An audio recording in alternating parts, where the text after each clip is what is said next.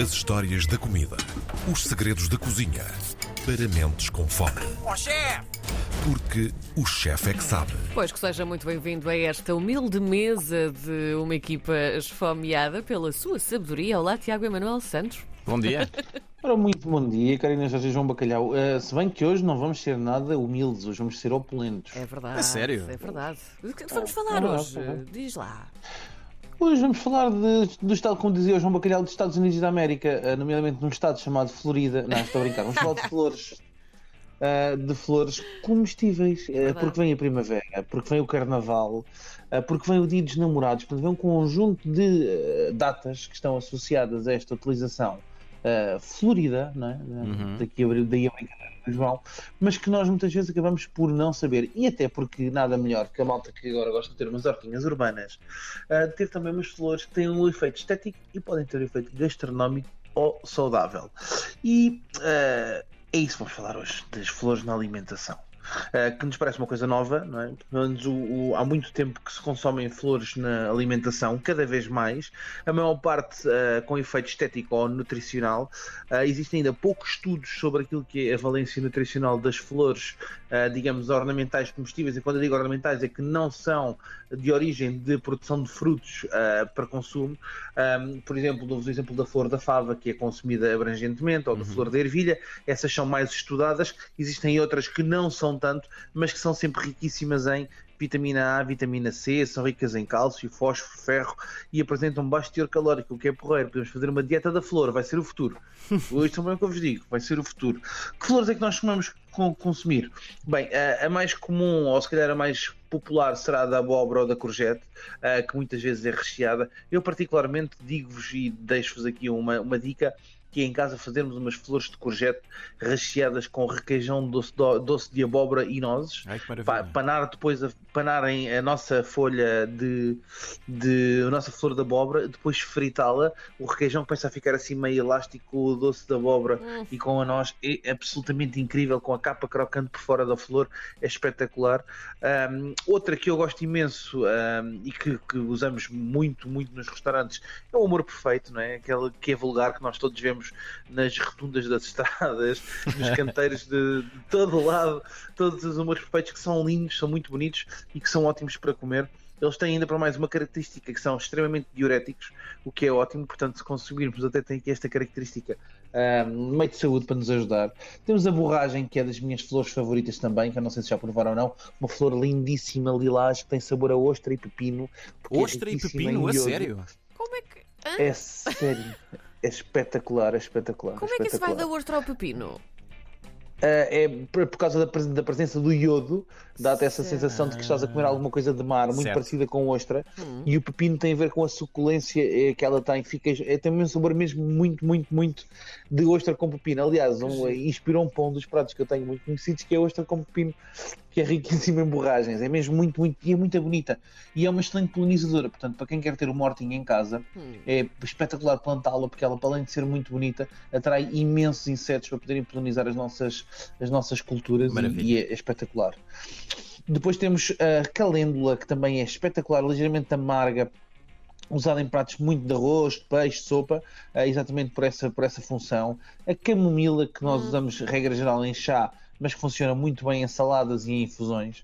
Uh, outra que eu adoro que são as capuchinhas, as chagas ou dinamites, não sei se já ouviram falar desta planta, uh, que é incrível. Come-se a folha da família do rabanete, ela come-se também a folha. A folha tem um sabor meio raban a rabanete, a rábano, um, apesar de ser da família do agarião, ela é bastante picante, é quase como se estivessem a comer um bocadinho do wasabi, e ela dá uma flor lindíssima que se chama a capuchinha, que é espetacular, com várias cores e que é muito crocante, que é mesmo muito, muito, muito, muito boa.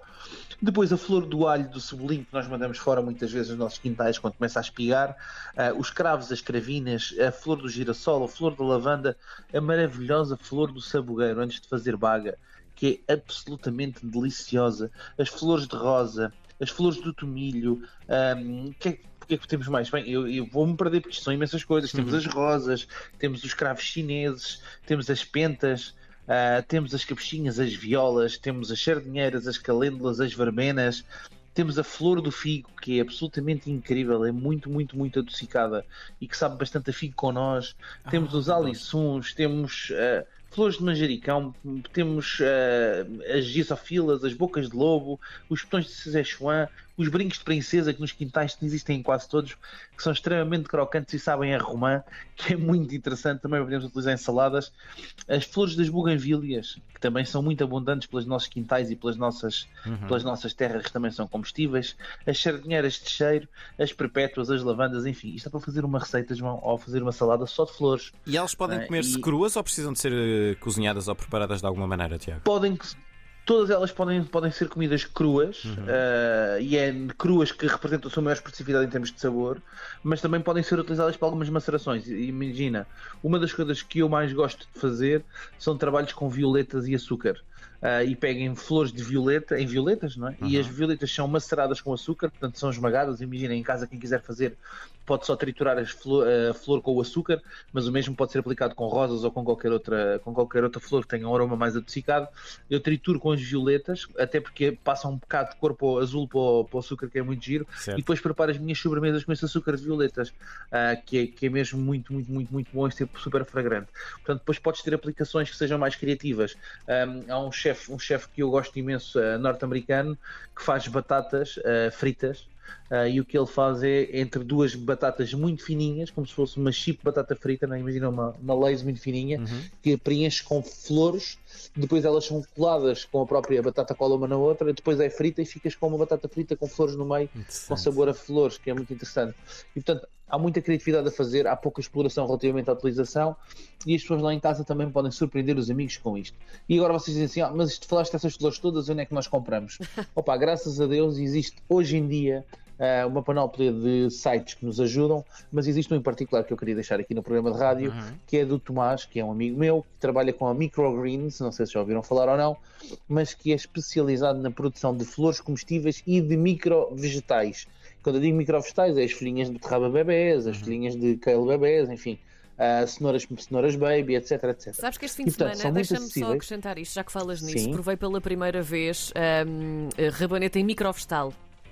Veio de okay. oferta num cabaz de legumes e provei pela primeira vez, nunca tinha provado. Ficaste Fiquei fã? fã. Fiquei é muito, muito intenso.